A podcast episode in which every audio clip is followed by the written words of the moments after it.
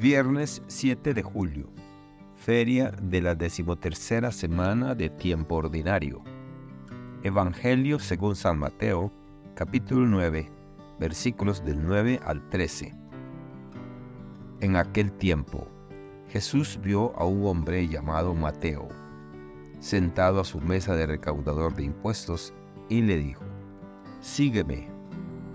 Él se levantó y lo siguió. Después, cuando estaba a la mesa en casa de Mateo, muchos publicanos y pecadores se sentaron también a comer con Jesús y sus discípulos. Viendo esto, los fariseos preguntaron a los discípulos, ¿por qué su maestro come con publicanos y pecadores? Jesús los oyó y les dijo, no son los sanos los que necesitan de médico, sino los enfermos. Vayan pues y aprendan lo que significa yo quiero misericordia y no sacrificios. Yo no he venido a llamar a los justos, sino a los pecadores. Palabra del Señor. Gloria a ti, Señor Jesús.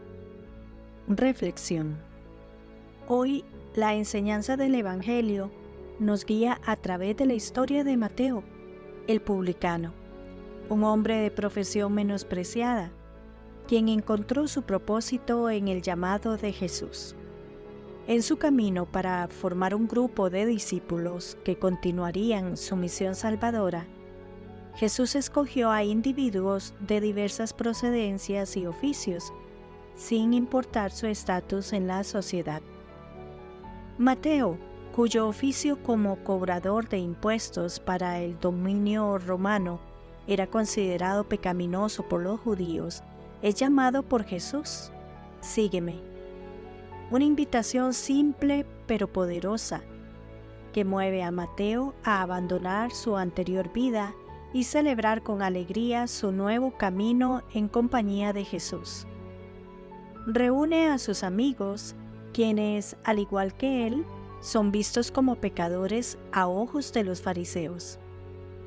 La crítica de los fariseos no se hace esperar y preguntan a los discípulos, ¿por qué come vuestro maestro con los publicanos y pecadores? La respuesta de Jesús es sabia y contundente. No necesitan médico los que están fuertes, sino los que están mal. Con esto reafirma su misión. No he venido a llamar a justos, sino a pecadores.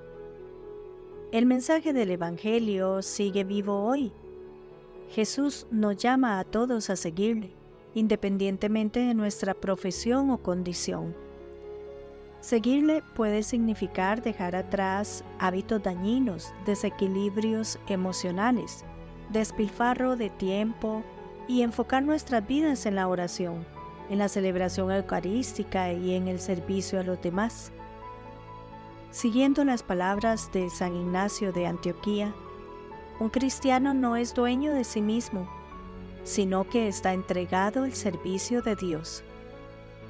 En el mundo acelerado y conectado de hoy, donde constantemente somos juzgados y evaluados por lo que hacemos, cómo lucimos y cuánto ganamos, el mensaje de Jesús es más relevante que nunca nos invita a desprendernos de las máscaras sociales, a reconocer y abrazar nuestras imperfecciones y a buscar un propósito mayor que trascienda las demandas y expectativas del mundo. Nos llama a amar y servir a los demás, a hacer el bien sin buscar recompensas, a ser pacientes en la adversidad y a perdonar a aquellos que nos han herido nos recuerda que no importa cuán lejos hayamos errado, siempre podemos cambiar de rumbo. Siempre hay un lugar para nosotros en su mesa. En una sociedad donde la perfección se ha convertido en el estándar, el llamado de Jesús nos recuerda que somos hermosamente imperfectos y a pesar de ello, somos dignos de amor, perdón y salvación. Entonces, es hora de reflexionar. ¿A qué grupo pertenezco? ¿Al de los que se consideran perfectos? ¿O al de los que aceptan sus imperfecciones con humildad? ¿Acaso no hay margen para mi mejora? La invitación a seguir a Jesús implica un cambio de vida, una transformación personal hacia la santidad y el servicio. Que Dios les bendiga y les proteja.